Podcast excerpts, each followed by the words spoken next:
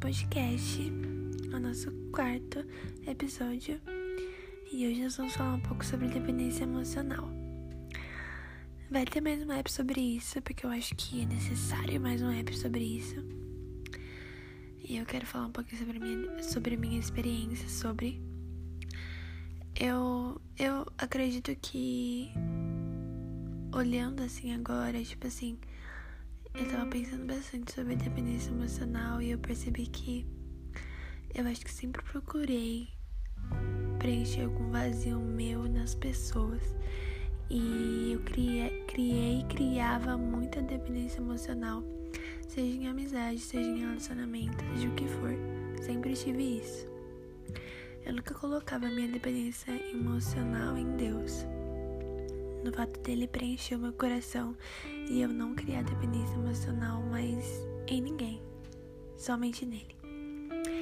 E a última vez que eu passei por isso, foi uma pessoa que eu me relacionei e foi horrível, doloroso. Eu não vou falar que o processo depois de você arrancar a dependência emocional é um processo que a gente deve romantizar porque é muito doloroso. Porque tem dias que você vai estar tá lá, ok, assumir a rédeas do meu coração. E o outro dia parece que aquela pessoa levou tudo que você tinha e tudo de você. Então não é um processo, nossa, você superou uma dependência emocional. Porque é um processo que, tipo assim, você se vê, você tá ali com você e só você vê esse processo de recuperação.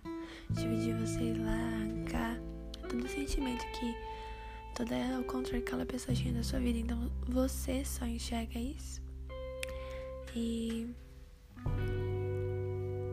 é horrível, doloroso e foi muito difícil para mim.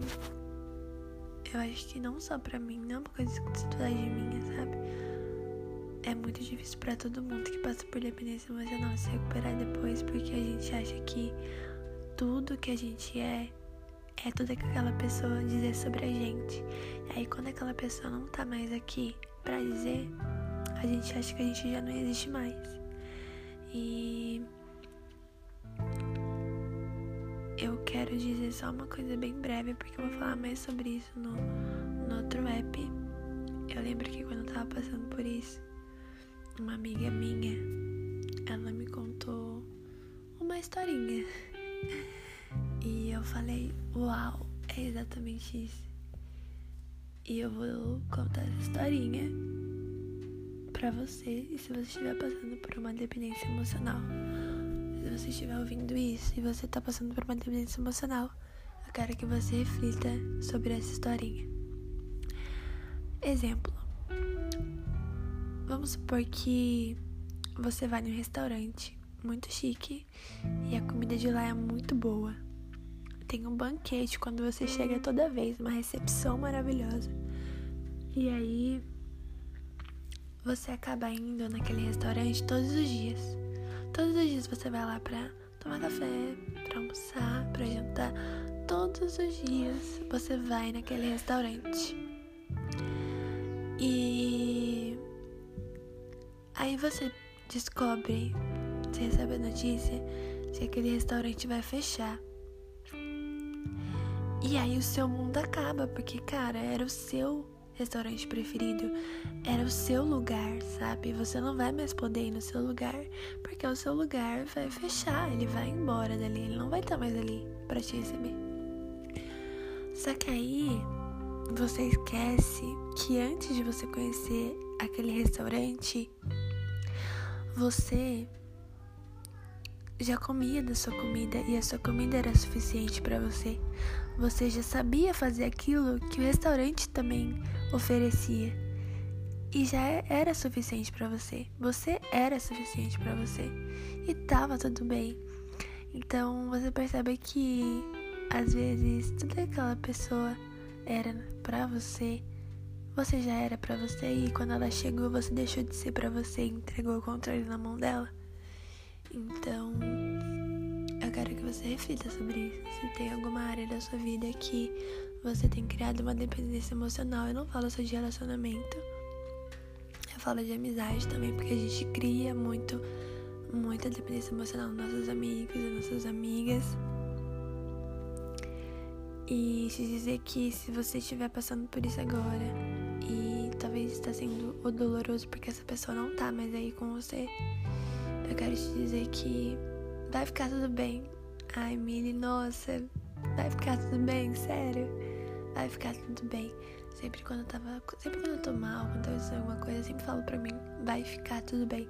Por mais que seja algo muito clichê que todo mundo fala, tipo, vai ficar tudo bem mas é porque realmente vai ficar tudo bem, porque é sobre você e eu tenho certeza que você sabe como tomar as rédeas de novo da sua vida e das suas emoções, então vai ficar tudo bem. É uma coisa que eu sempre digo pra mim quando as coisas estão caindo e tá tudo horrível. Eu falo, vai ficar tudo bem e eu coloquei a minha dependência emocional em Jesus, em alguém que eu sei que nunca vai falhar comigo, nunca. Eu posso falhar com ele, mas ele nunca vai falhar comigo. E eu quero terminar esse episódio porque eu vou falar mais sobre isso no outro. E eu quero te dizer e te lembrar de que você é você e o fato de, de você ser você é uma dádiva incrível. Então, eu não vou ficar dizendo, ai, não crie dependência emocional das pessoas, porque, porque a gente acaba criando igual as expectativas. Quando a gente fala que a gente não criou, a gente já criou, já tá no nosso coração, tá no nosso coração e já aconteceu.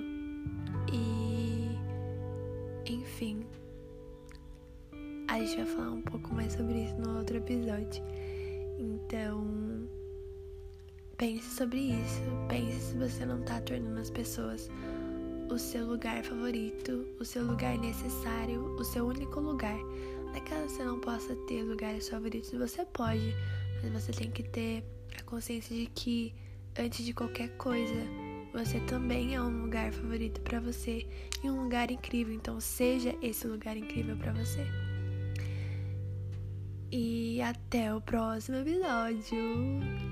E de verdade, de verdade, para qualquer coisa que você esteja passando agora, vai ficar tudo bem.